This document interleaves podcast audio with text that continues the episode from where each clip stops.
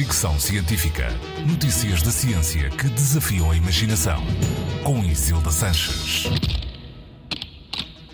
As quintas de painéis solares podem ter efeitos negativos no clima. Estudo publicado no Communications, Earth and Environment debruçou-se sobre os efeitos destes gigantescos aglomerados de painéis solares e tentou perceber que repercussões poderão ter.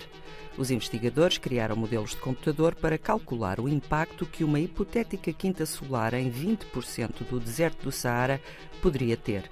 As simulações revelaram que uma construção dessa escala poderia provocar alterações no clima de todo o planeta, retirando a chuva das zonas tropicais e deslocando-a para zonas desérticas, por exemplo.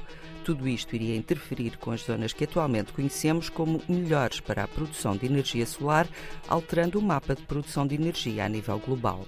Os investigadores encontraram cenários semelhantes quando simularam as quintas de painéis solares na Ásia, Austrália, Estados Unidos ou China. Apesar dos dados preocupantes, é pouco provável que 20% do deserto do Saara esteja coberto de painéis solares no futuro próximo.